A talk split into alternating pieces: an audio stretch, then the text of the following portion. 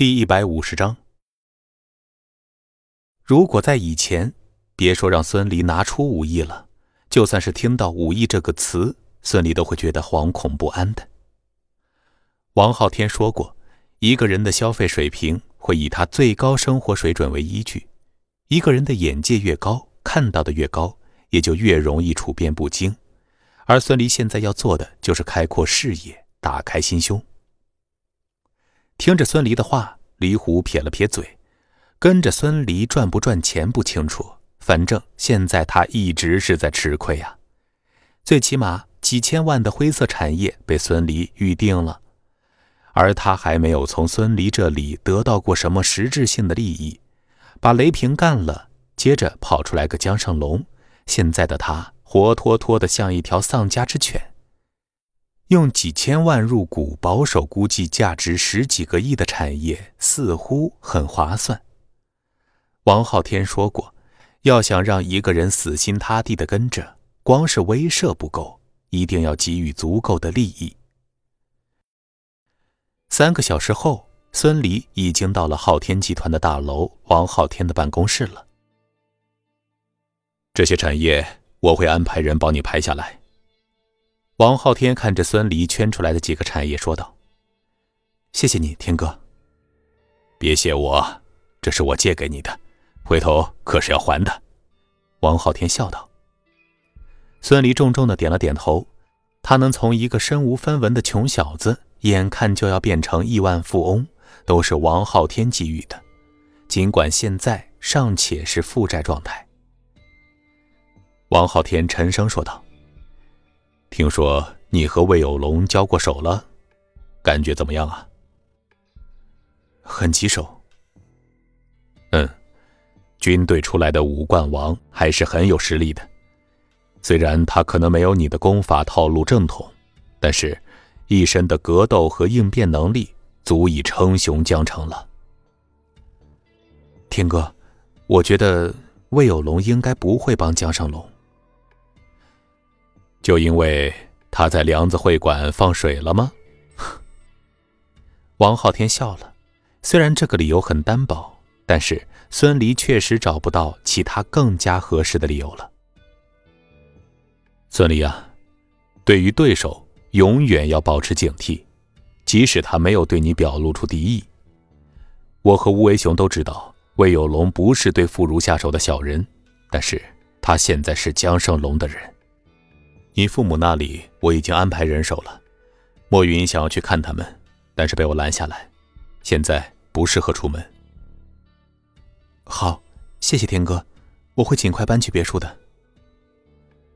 孙离知道自己所做的一切不可能瞒得过王昊天，既然父母那里他已经安排人了，那自己也就没有太多后顾之忧了。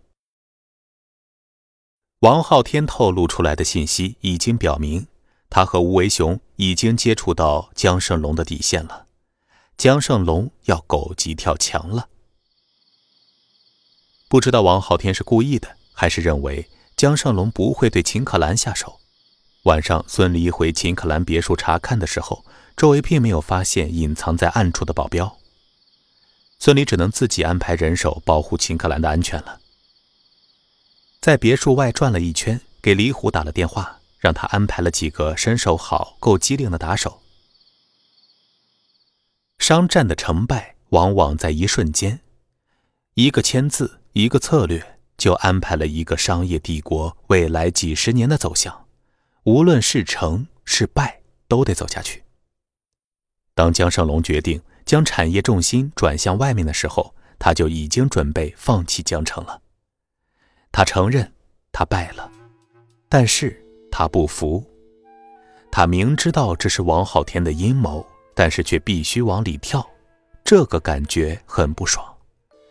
这头伤痕累累的雄狮看着低价出手的产业报表，生气了。都说我江胜龙心狠手辣，你王昊天也不遑多让啊！他决定来一次最后的疯狂。王昊天，临走，我再送你一份大礼吧。江胜龙拨通了私人电话，里面是一个苍老的声音。江胜龙的声音冷冽，说道：“人到了吗？”江左刚从会所洗完桑拿，按摩师是个不足二十岁的小妹，满脸青涩，但是挑逗男人的手法却是十分娴熟。看着他青涩的脸庞，从泰国辗转多日。偷渡回来的江左还是没有忍住，将他按在了床上。看着受了极大的委屈，趴在床上哭哭啼啼的按摩师，江左甩下一沓钱。小妹偷偷的捏了捏厚度，大致估量出是多少之后，麻利的穿上制服，冲着江左莞尔一笑，走了。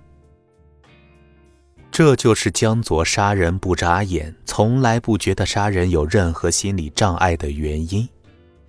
这个世界太假了，人太假了。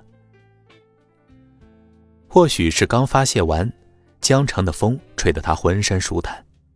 打开窗户，掏出匕首，有一下没一下的在窗棱上刻了一个模模糊糊、看不清是什么东西的图案。凌晨的钟声响起，江左开始收拾东西，从柜子里拉出一个箱子，里面有他成套的工具。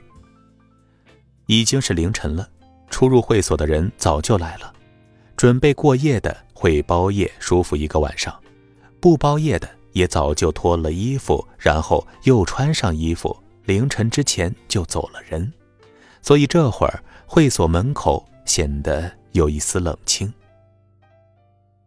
前台的小妹趴在桌子上打盹儿，迎宾小姐和隐蔽的男性服务员也早就撤了。两个保安一本正经地冲着江左敬了个礼，口中恭敬地喊着：“客人慢走。”江左每次出门办事都会习惯住在这样的会所里。本集播讲完毕，感谢您的收听。